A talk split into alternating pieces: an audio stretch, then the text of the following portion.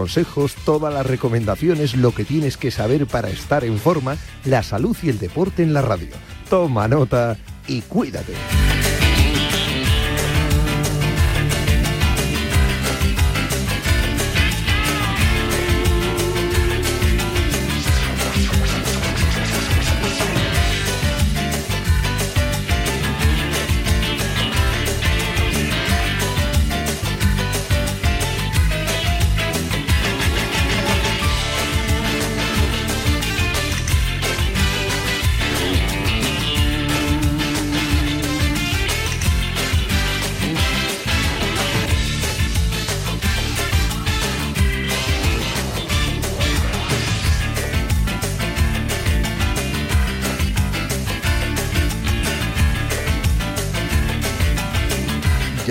Clavo.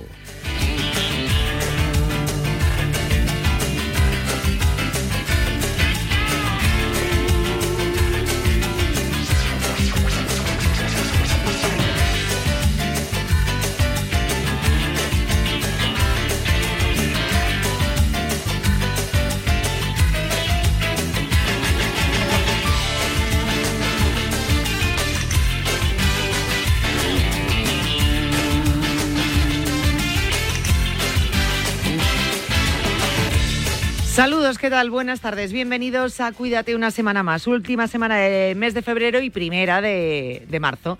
29 días tiene este mes. Año bisiesto. Nos gusta este mes de febrero, ya lo sabes. Yo siempre te digo que da una alegría distinta porque es un mes diferente y nos gusta. Mucho que contar esta semana en cuanto a salud. Muy pendientes de ese 28 de febrero, este año por ser bisiesto, también 29 de febrero, Día Mundial de las Enfermedades Raras. Nosotros iremos dando cifras, datos muy importantes eh, que en esta semana pues, se pueden recopilar después de informes del año anterior, datos eh, que creo que es muy conveniente que tengamos en cuenta. Eh, lo iremos hablando a lo largo de la semana. Mm, Hoy vamos a estar con Martín Jaqueta, como todos los lunes, vamos a hacer un poquito de ejercicio, actividad física que es muy importante.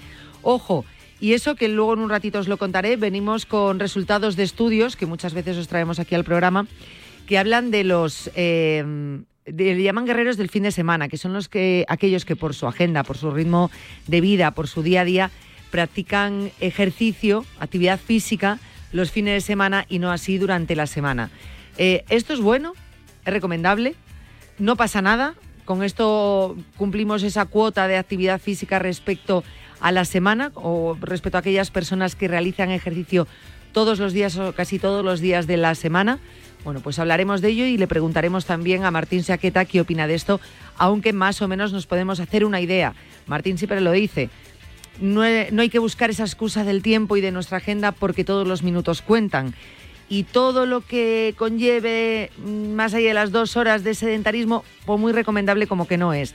Es decir, no estamos hechos para estar sentados y convendría que no estuviésemos más de dos horas seguidas sentados. Es decir, pues hora y media te levantas, haces unos cuantos ejercicios, muchos de ellos sencillos, que los puedes ar- realizar en tu trabajo, que los puedes realizar en tu casa, eh, haciendo la compra me da exactamente igual, moviéndote, pero que lo hagamos cada menos de, 20 que- oh, de, 24, de 24 horas, iba a decir, cada menos de dos horas, ¿vale? Eso sería lo recomendable. Luego está este estudio, ¿no? Hombre, obviamente también te van a decir que mejor que estar sentado los siete días de la semana, pues que por lo menos lo, lo hagas esos dos días, los sábados y domingos, si tienes más tiempo. Luego está, por otro lado, si en esta ecuación metes, por ejemplo, la intención eh, o el objetivo de la pérdida de peso. ¿Ayuda? ¿No ayuda? No ayuda. Daremos respuesta a todas estas cuestiones en el programa de hoy. Antes hablaremos de encefalitis. La semana pasada fue el Día Mundial, así que lo teníamos pendiente. Y por supuesto también antes, pues repaso de los titulares en materia de salud, que en unos minutos eh, os voy a contar un poquito cómo está esa actualidad. Os recuerdo, mañana martes, consulta de osteopatía con Dani Porro, nuestro osteópata director del Centro 3, especialista del Centro Atrio 3, especialista también en pilates. Muy recomendable y muy beneficioso, por ejemplo, para la espalda o sus ejercicios para determinadas recuperaciones o determinadas lesiones.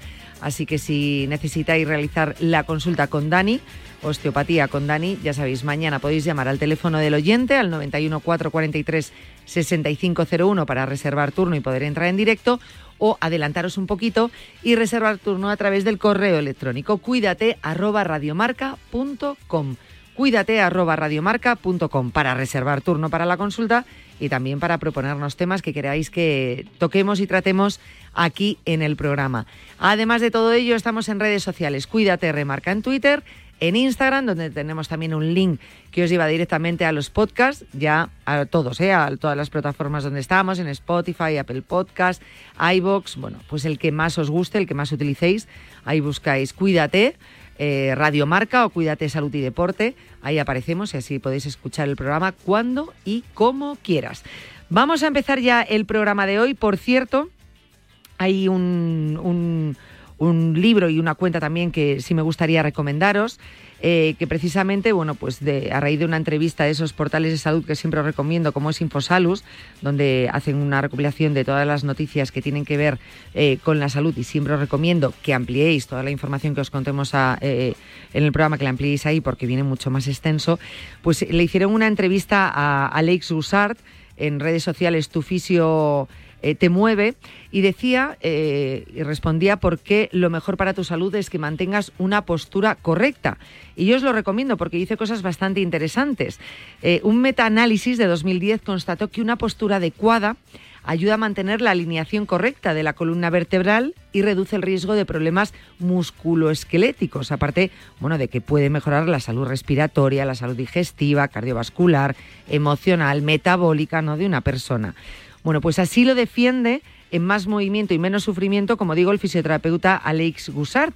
Y recuerda que gracias a la postura correcta podemos evitar dolores de espalda, de cuello, lesiones musculares e incluso enfermedades degenerativas de la columna.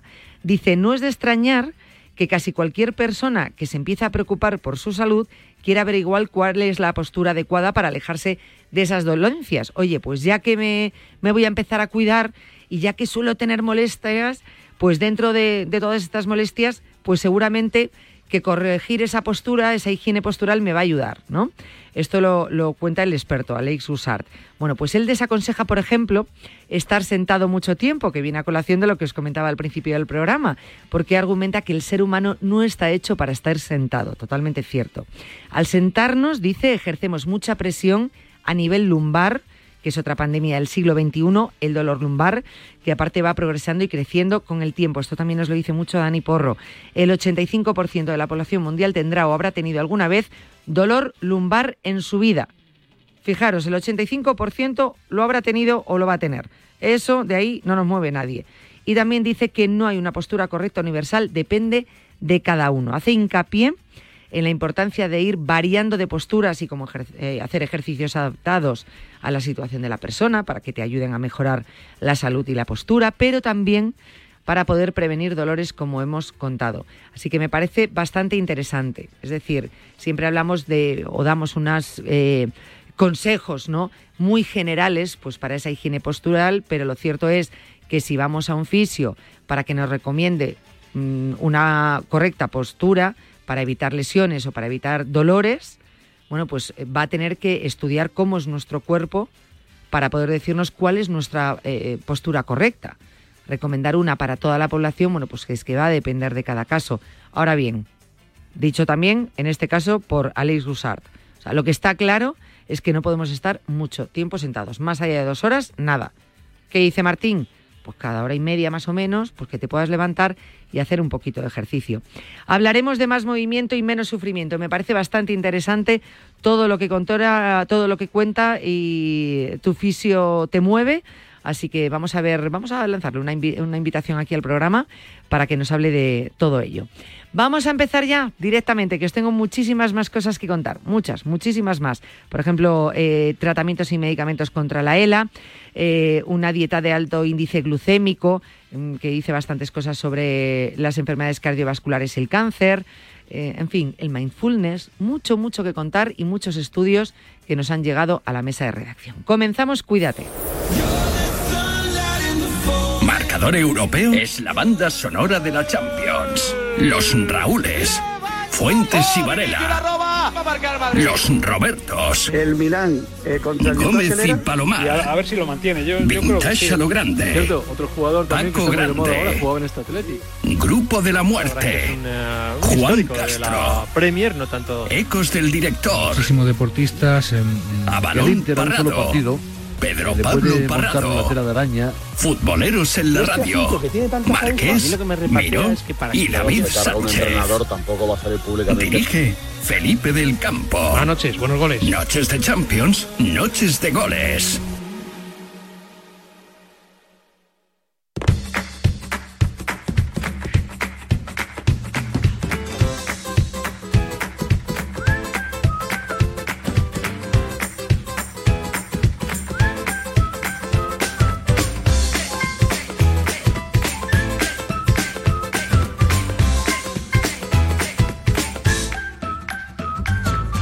Me estáis escribiendo, me están entrando los mensajes a través de Instagram en Cuídate Remarca preguntando por el libro que hacía referencia ahora eh, sobre, sobre la mejor postura y sobre el libro que estábamos hablando de Alex Goussard.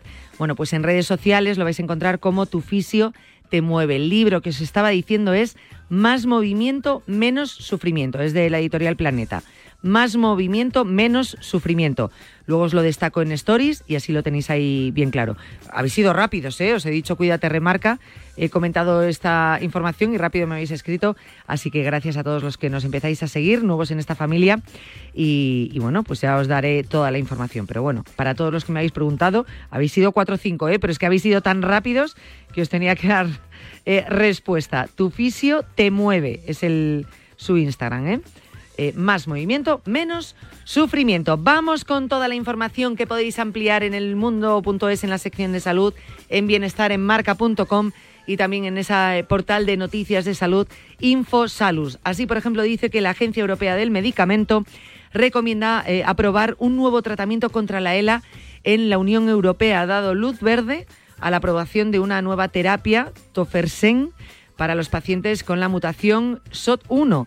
Los datos apuntan a una reducción de la lesión neuronal y mejora de las capacidades motoras, una desaceleración de la degeneración motora y función respiratoria, con la consiguiente pues, mejora de la calidad de vida de los pacientes, que también dicen no es una cura para la ELA, pero sin duda es un hito muy importante. Pues por supuesto que sí. Así que esperemos poder contar dentro de poco eh, esa aprobación de ese nuevo tratamiento contra la ELA en la Unión Europea.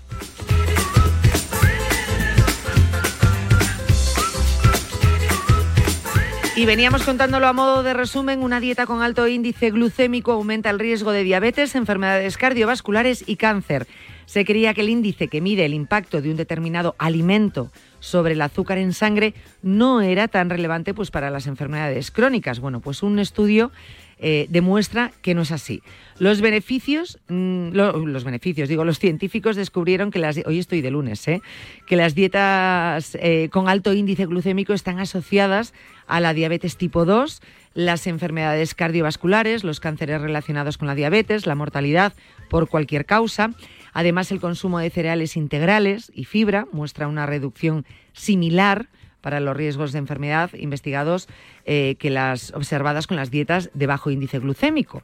Bien, la importancia del estudio para los patrones dietéticos cotidianos es prestar atención a la calidad de los hidratos de carbono, prefiriendo los integrales y enriqueci enriqueciéndolos con ingesta de fibra. Es eh, el Consejo General eh, un lugar de, en lugar de medir el índice glucémico de los alimentos en casa, bueno, pues no consumir únicamente alimentos con un índice glucémico pues que sea elevado. La regla es introducir fibra y otros macronutrientes, macronutrientes junto a los carbohidratos, especialmente grasas buenas, aceite de oliva, aguacates, eh, semillas oleaginosas, eh, frutos secos.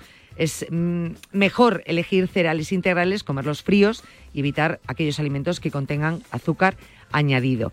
Este índice glucémico también se ve afectado, y alguna vez lo hemos comentado con Leticia Garnica, por el método de cocción. La pasta cocida tiene un eh, índice glucémico más alto que la pasta al dente. Si luego se alinea pues, con verduras, pescado en lugar de aceite y queso parmesano, bueno, pues la carga glucémica de esa comida se reduce aún más. Así que estas pautas son muy importantes, que desarrollaremos y daremos lista de alimentos también en nuestra sección de alimentación con Leticia Garnica.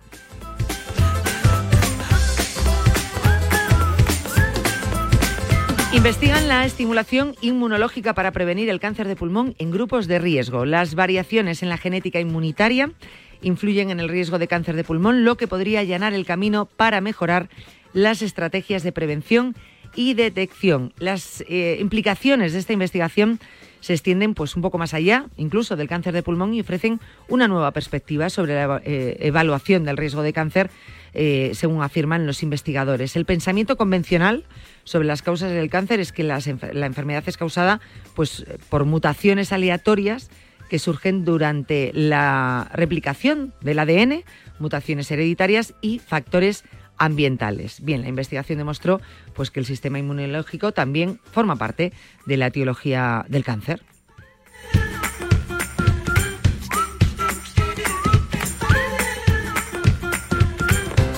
Vamos a comenzar eh, ya el programa. Vamos a hablar eh, primeramente en el primer tramo sobre encefalitis. Como decía y recordaba, la semana pasada se celebró el Día Mundial de la Encefalitis y después Martín Jaqueta, que viene con nosotros hoy aquí al estudio, va a activarnos un poquito. Actividad física para el cuerpo, que es muy necesaria y eh, comentaremos y mencionaremos varias noticias también importantes de esta semana que tienen que ver con este tema. Por ejemplo, y de lo que decía al principio de los guerreros de fin de semana, ¿pierde más peso quien hace ejercicio regularmente o esos guerreros de fin de semana? Dicen que quizá la respuesta nos sorprenda. Vamos a ver qué tiene que decir Martín Saqueta respecto a esto. Continuamos.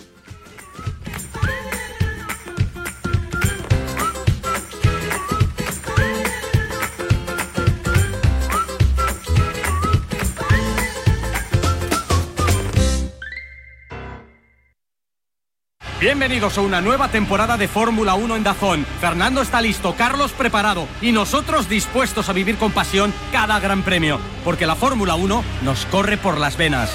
Vívela solo en Dazón desde 19,99 euros al mes. Este jueves 29 de febrero a partir de las seis y media de la tarde podrás seguir en la sintonía de Radio Marca y en las cámaras de marca.com la gala de Atenas a París, donde recordaremos los mejores momentos del deporte español del pasado y donde brindaremos por los éxitos que nos esperan en los Juegos de París. Durante el evento podrás escuchar los testimonios y anécdotas de las leyendas del pasado y el presente del deporte español, con el patrocinio de Iberdrola, Onda ZRV y el Banco Santander.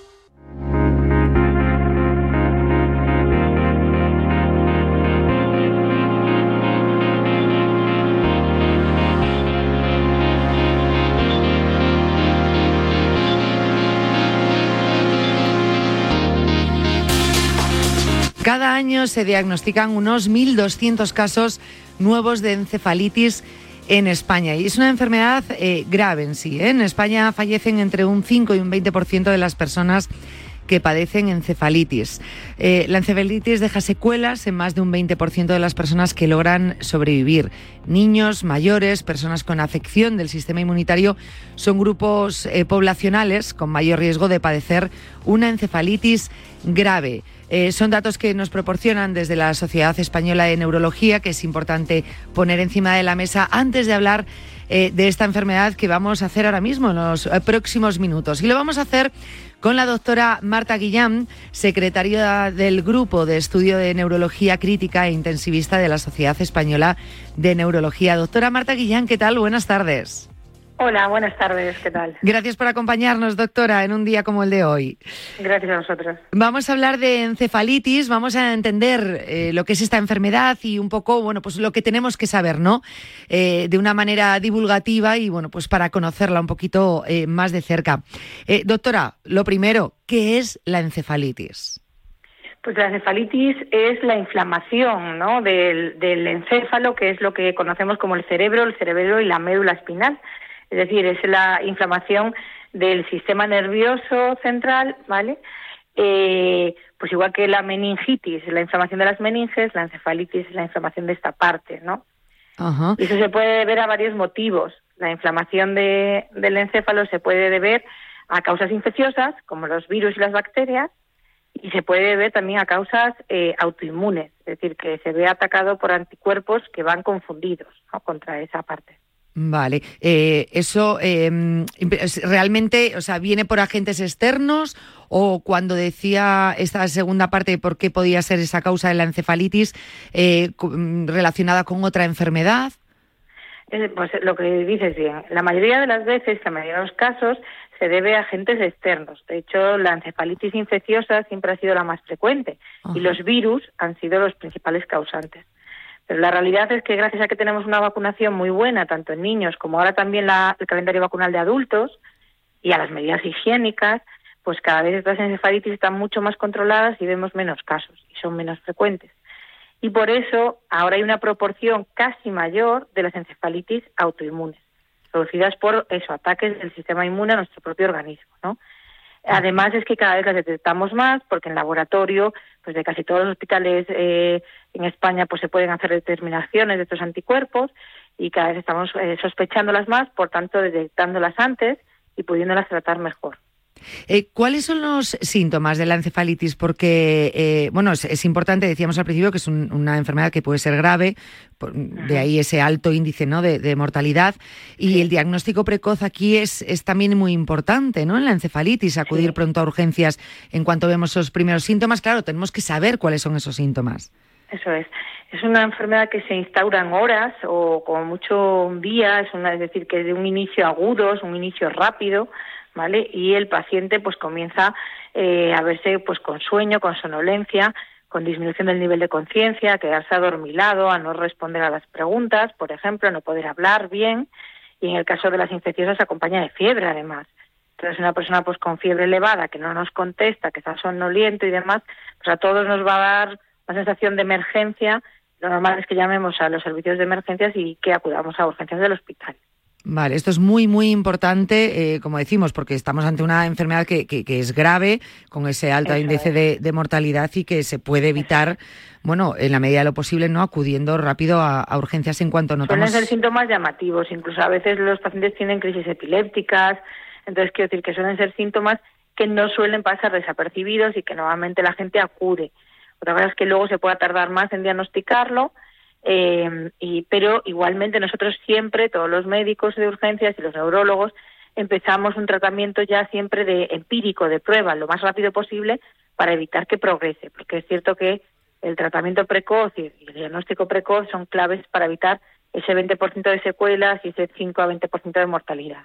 Es verdad que lo que está diciendo, ¿no? que son eh, muy concretos esos síntomas, pero también es cierto que a veces el paciente puede tardar en acudir a urgencias porque a priori esos primeros síntomas pueden confundirse con, otra, con otras enfermedades, con otras situaciones, o incluso decir, bueno, voy a esperar un poco más a ver si vemos síntomas eh, más indicativos o más graves. Sí. Sobre todo cuando son más inespecíficos, cuando claro. solo tienes un dolor de cabeza con fiebre alta, pues hoy en día la mayoría de los virus sabemos que dan ese tipo de clínica. Claro se puede confundir con otro cualquier virus, ¿no? Como tal. Pero ya cuando ves que eso, pues añade que pues no puedes hablar bien, o tienes una crisis, o te empiezas a quedar dormido, o no puedes mover un lado del cuerpo, imagínate, pues entonces ya son datos de alarma que nos hacen acudir al hospital, ¿no? Es verdad que solo el dolor de cabeza con fiebre, pues es muy inespecífico, porque hasta una gripe o el COVID te lo puede dar.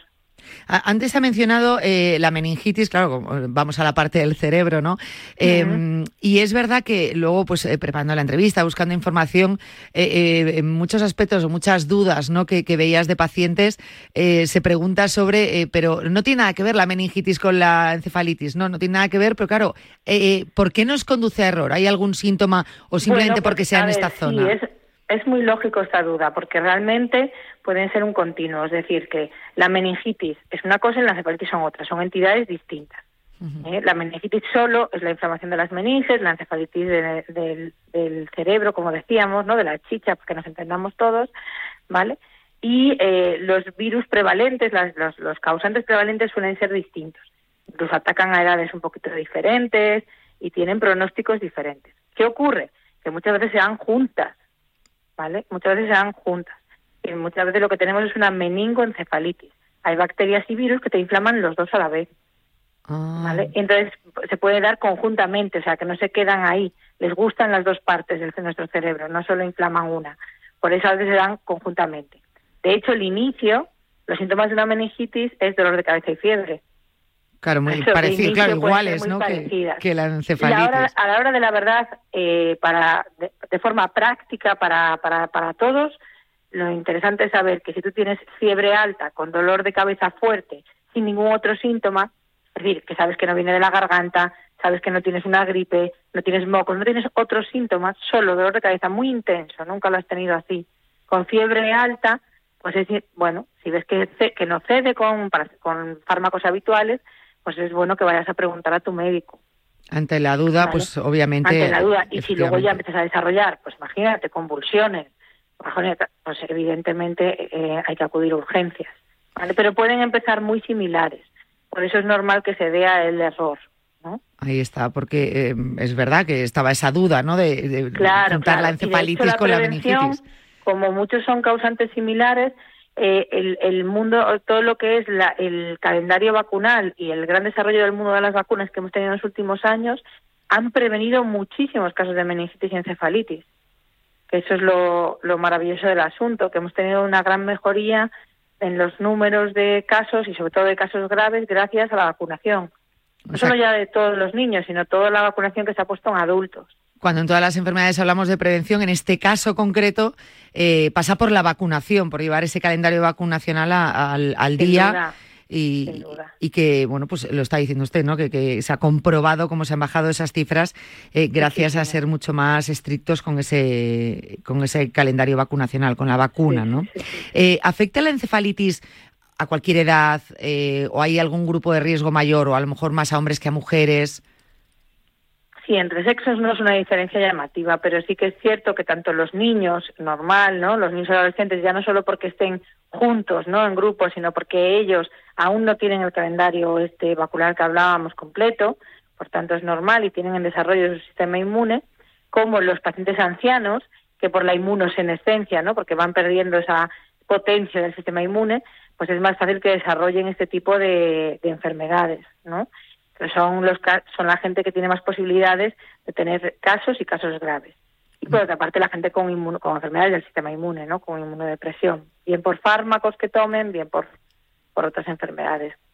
¿Cuál. ¿Cuál es el transcurso eh, normal de la encefalitis? Una vez diagnosticada, pues cuánto suele durar, cómo es el proceso.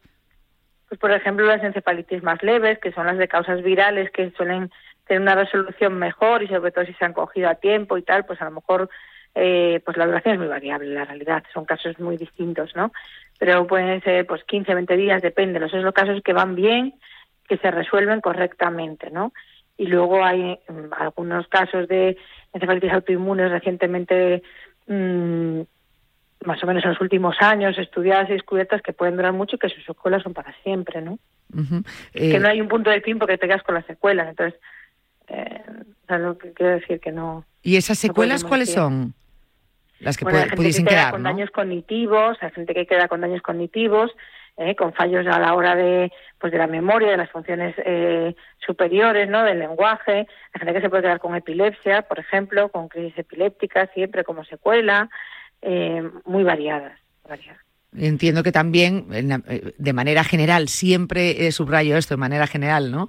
Eh, eh, también eh, en esto, en, en tanto en las secuelas como en que luego funcione correctamente el tratamiento y como que no estemos hablando de un, de un final fatal, pues el diagnóstico precoz vuelve a jugar un papel muy importante, ¿no? Cuanto antes. Sí, eh, sin duda, y, y cada vez tenemos más herramientas para poder hacer estudios, tanto de agentes microbiológicos en el líquido cefalorraquídeo como en sangre de anticuerpos.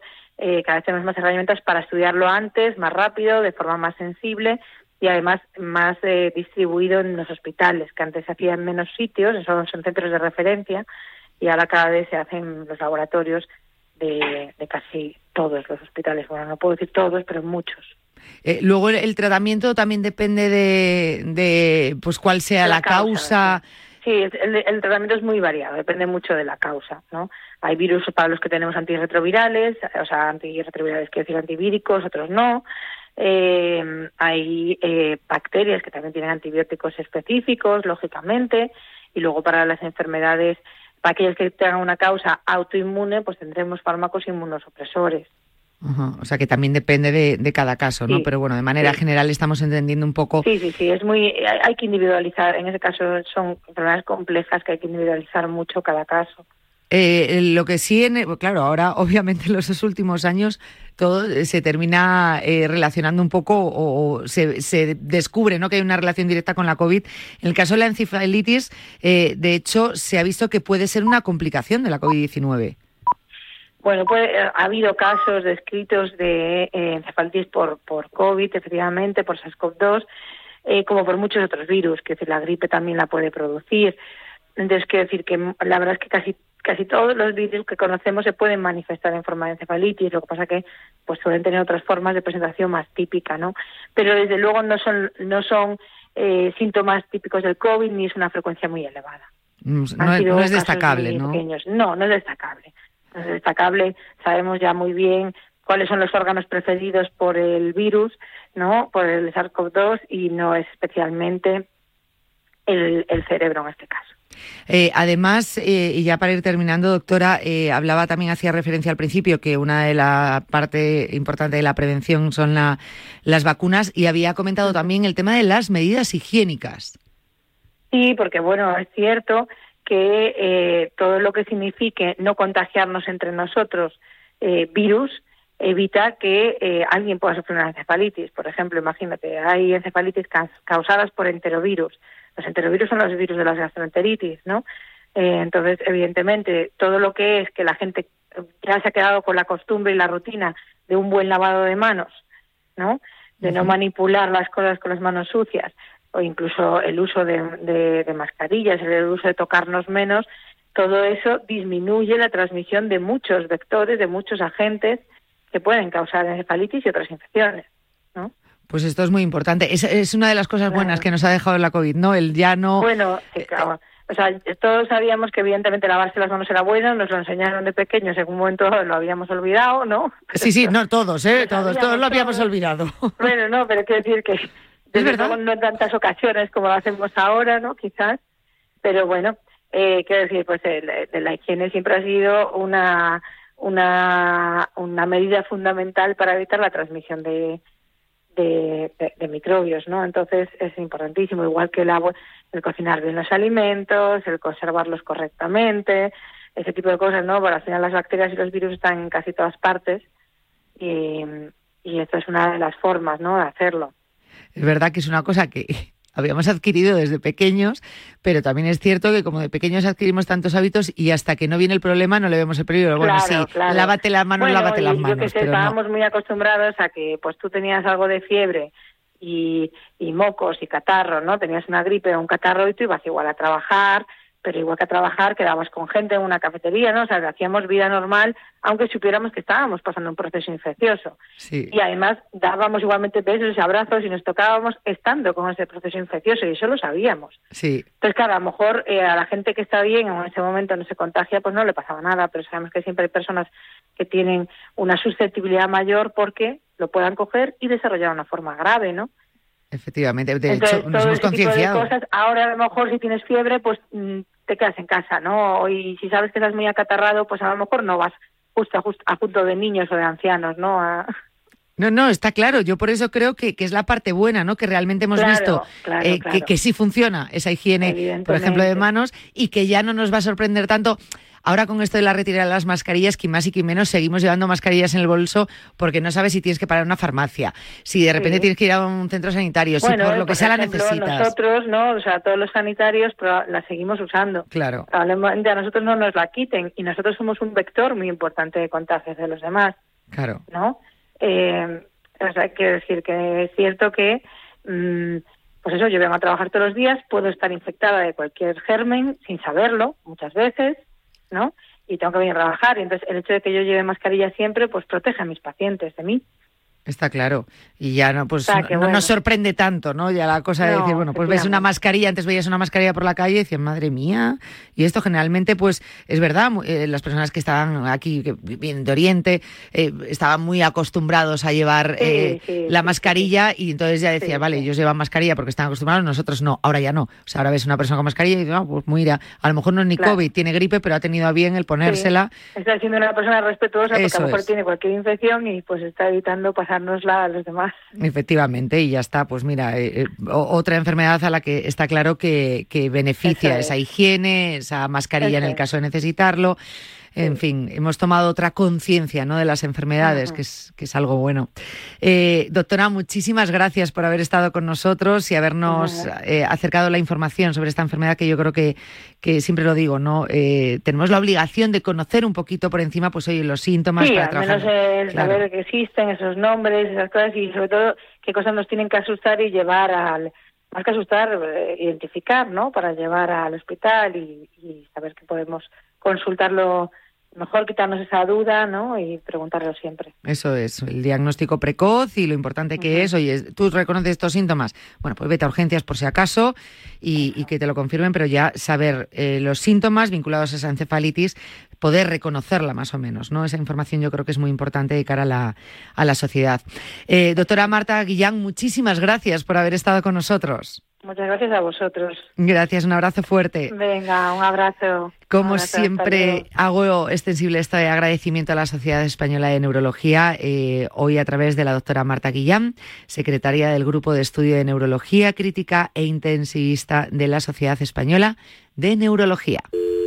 Securitas Direct, ¿en qué puedo ayudarle? Buenas, llamaba porque quiero instalarme una alarma. ¿Ha sufrido algún robo? No, pero lo han intentado mientras estábamos en casa de mi madre celebrando su cumpleaños y ya no me quedo tranquila. Pues no se preocupe. Si usted quiere, esta misma tarde le instalamos su alarma. Protege tu hogar frente a robos y ocupaciones con la alarma de Securitas Direct. Llama ahora al 900-103-104. Las apuestas de goles llegan a Radio Marca. A la una de la madrugada llega Javi Amaro y las apuestas de goles a la sintonía de Radio Marca. 30 minutos de actualidad deportiva, consejos claves y análisis para apostar con responsabilidad y la mejor información de la mano de los mejores analistas.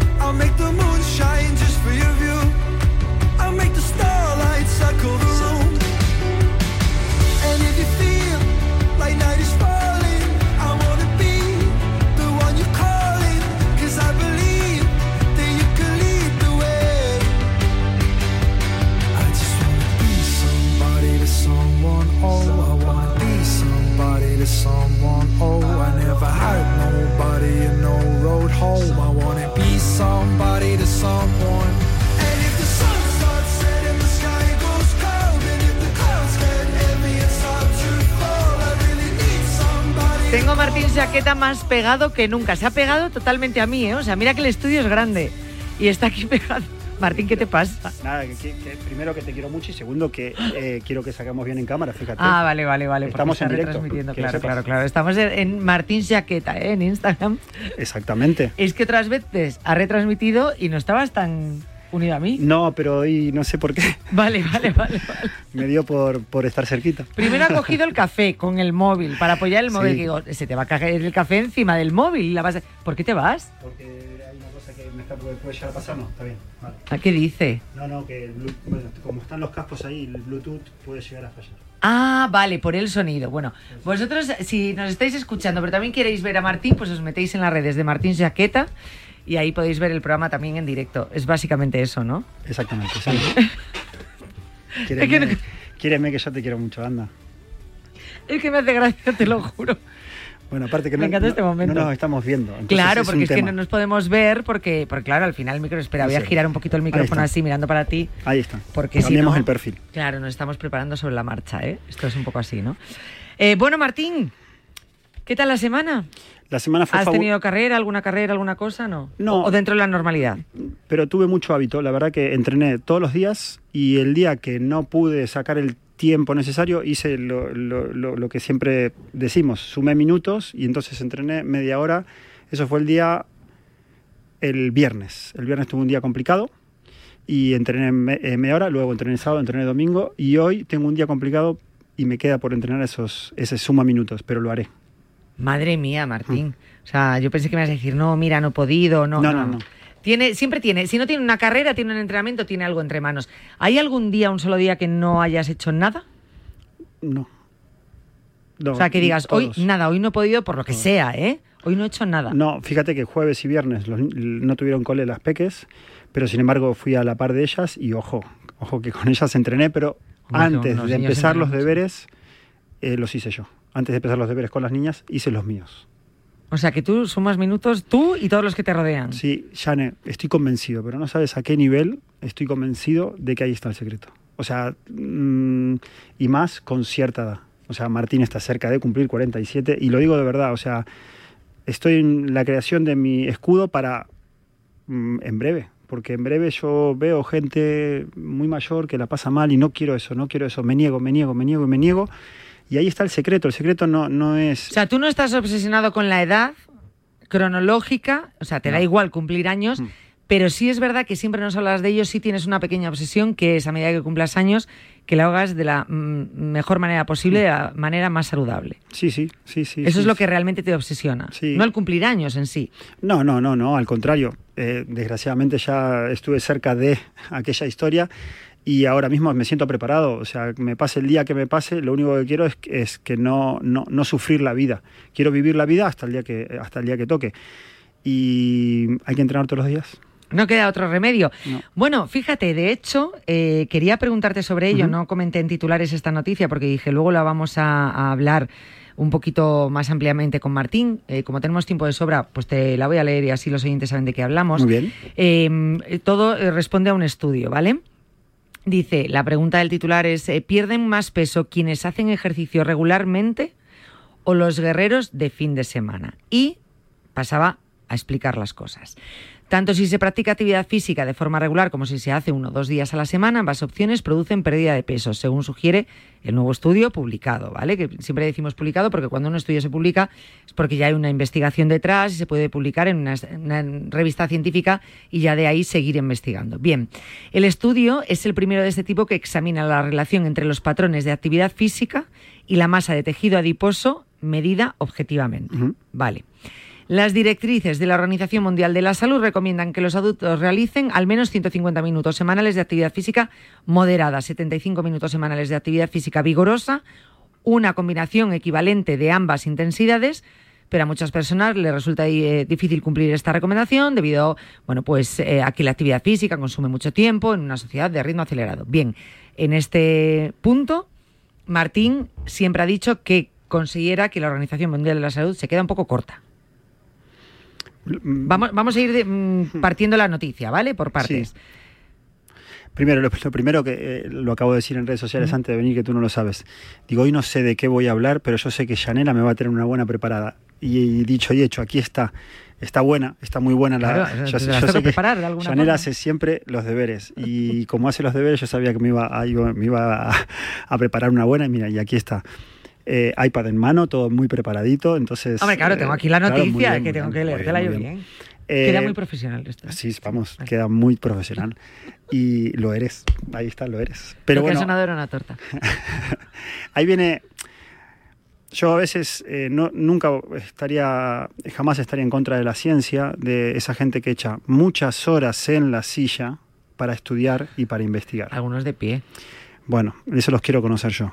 Porque eh, hay mucho delantal blanco que, que les admiro muchísimo, sinceramente, porque de verdad creo que, aunque no sean perfectos, creo que nos suman mucho con su información. Pero ahí eh, acabo de decir, ¿no? Lo que para mí, como entrenador personal, como, como alumno, como persona, eh, creo que es lo, lo necesario, ¿no? Entrenar todos los días un poquito que luego quiero hacer una fusión, porque a mí también me interesa ser guerrero el fin de semana, pero en ningún caso quiero que no que seamos sedentarios entre semana y que el fin de semana nos peguemos la paliza, porque eso puede llegar a ser lesivo.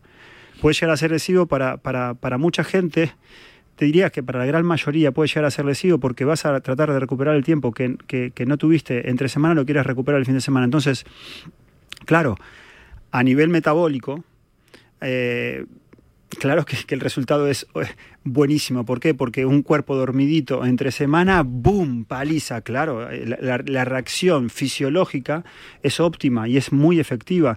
Y la ciencia, a mí me da miedo que se base en eso. En, en- en- en metabólicamente lo que conseguimos de una manera u otra. Quizá este cuerpo que está preparadito todos los días, el fin de semana mm, pega un impulso porque tiene algo más de tiempo y obviamente voy a estar muchísimo más preparado que ese, entre comillas, guerrero como le llaman. Y cuando digo guerrero, digo guerrera, digo guerreres.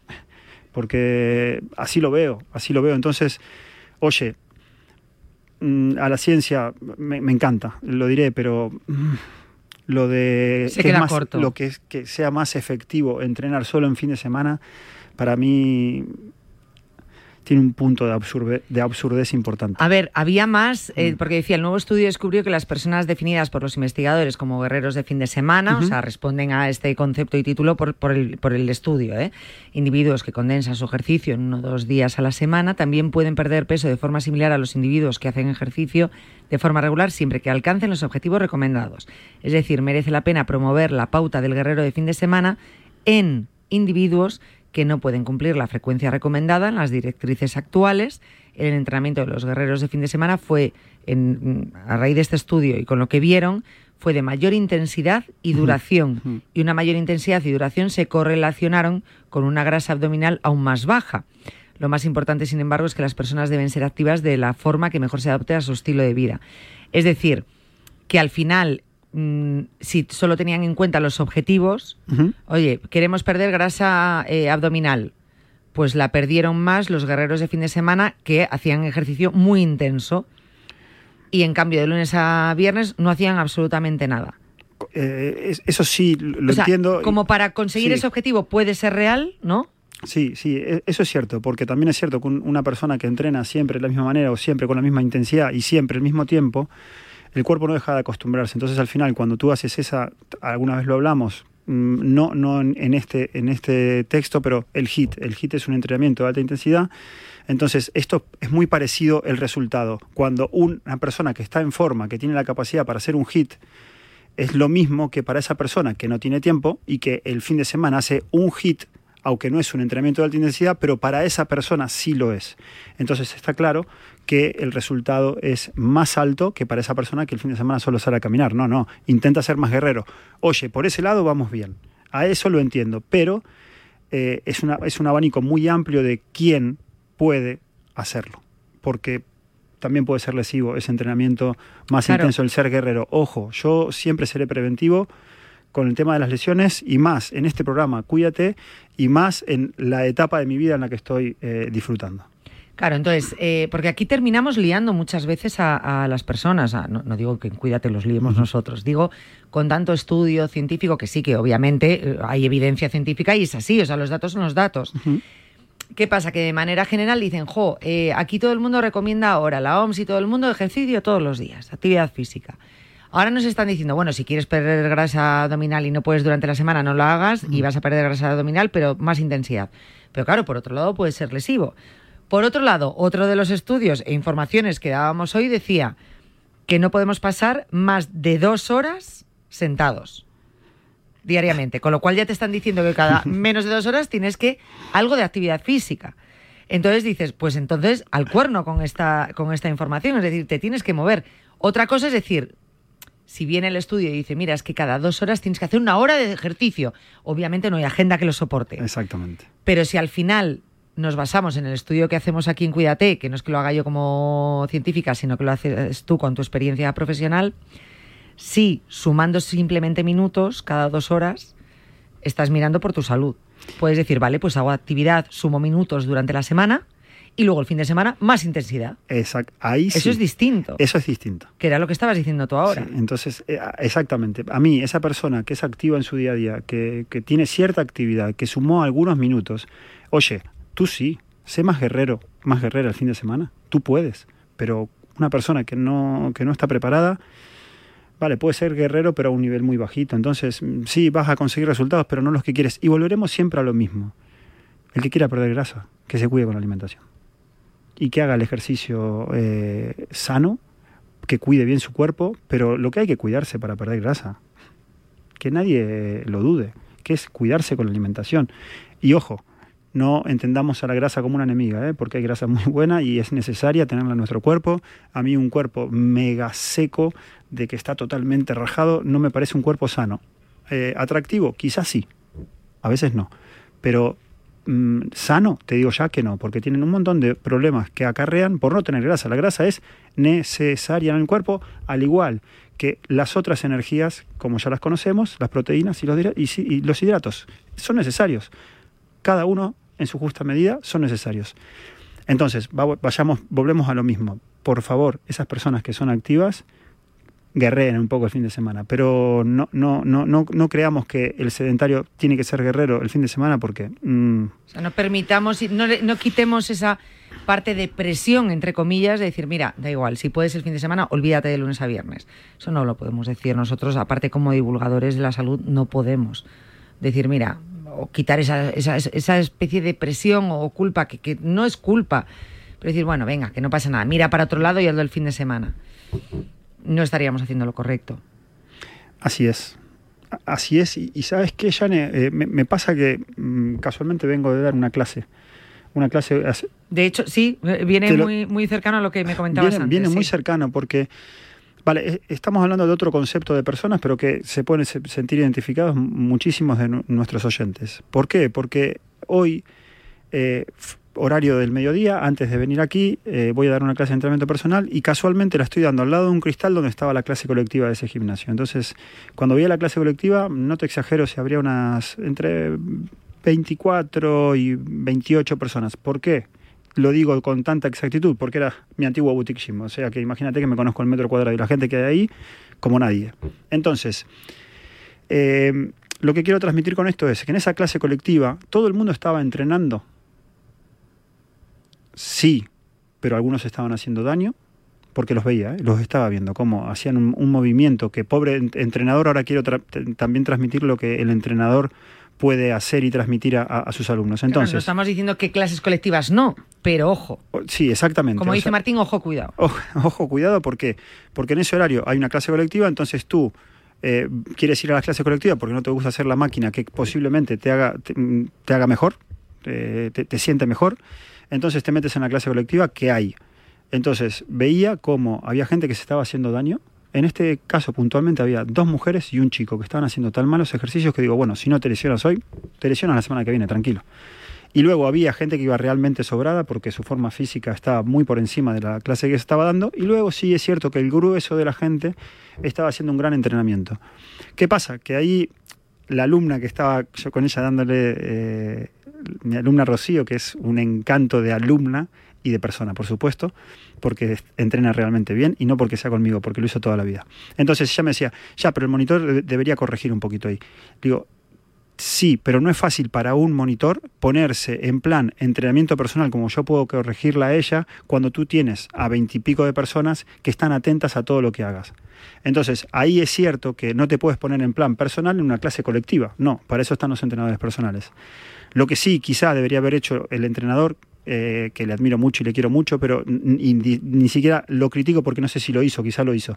Pero sí, cuando tú ves un error en una clase colectiva, lo que tienes que hacer como monitor, decirlo para todos. Y algunos, el que lo está haciendo mal, se va a dar cuenta si lo está haciendo mal al ejercicio. Entonces, por ejemplo, no abran tanto los brazos. Bueno, los, los que los tengan abiertos se van a dar cuenta que los tienen que cerrar. Los que lo tengan cerrados, esta para mí no es. O sea, los fallos que a lo mejor vea eh, en dos o tres uh -huh. alumnos, que lo recuerde a modo general y que, y que el propio alumno eh, lo vaya rectificando.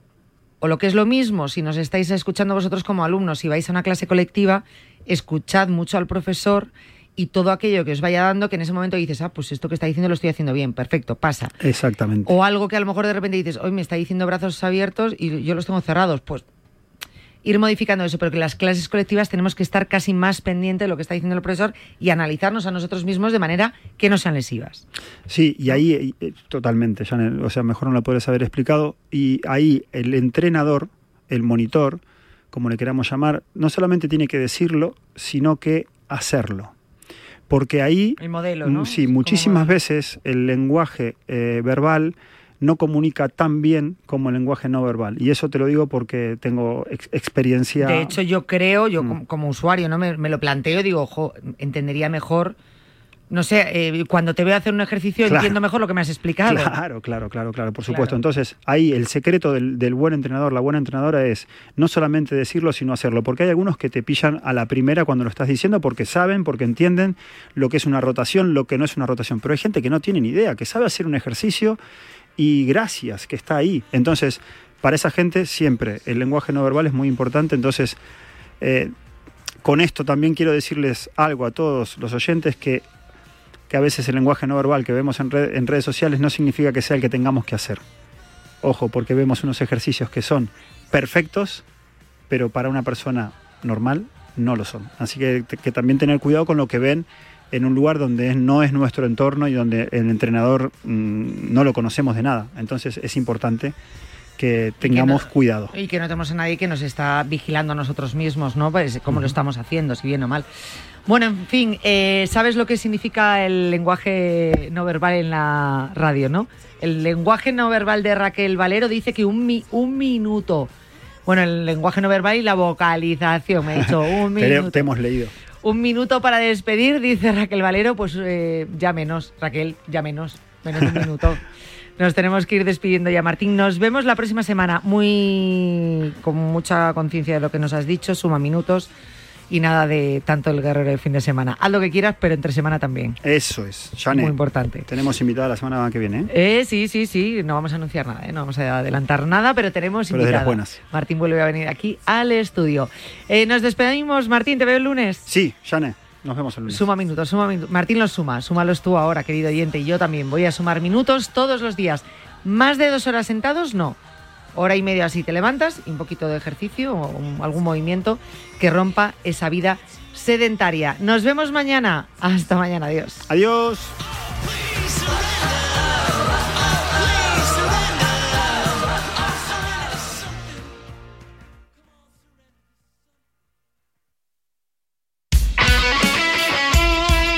El deporte es nuestro. Radio Marca.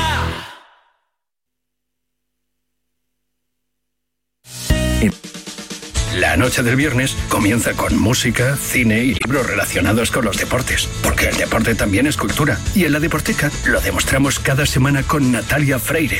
Reserva plaza para esta visita cultural, en la que también nos acompañarán los maestros Julio Ruiz y Marcos Pereda. Todos los viernes de una y media a dos de la madrugada, la cultura juega un partido en La Deporteca.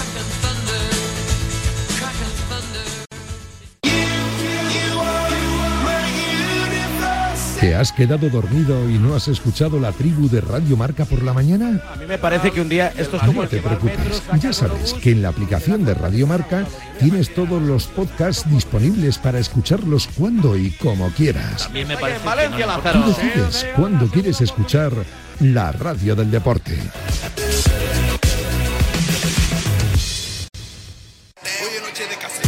Chitu te trae la mejor música urbana Radio Marca. Reggaetón, electrolatino, artistas invitados, actualidad. De miércoles a jueves de dos y media a tres y media. Aquí, en la Radio Urban del Deporte. Radio Marca. Del caserío de Chitu, me fío. Despierta, San Francisco. ¿Cómo? ¡Que despiertes, hombre! Que de 10 a 11 en Radio Marca todas las mañanas tienes a David Sánchez pinchando con todos los bufanderos. Discoteca Maracaibo, todo lo que puedas imaginar y mucho más. Despierta San Francisco. De lunes a viernes de 10 a 11 en Radio Marca. Sintoniza tu pasión con las voces del deporte.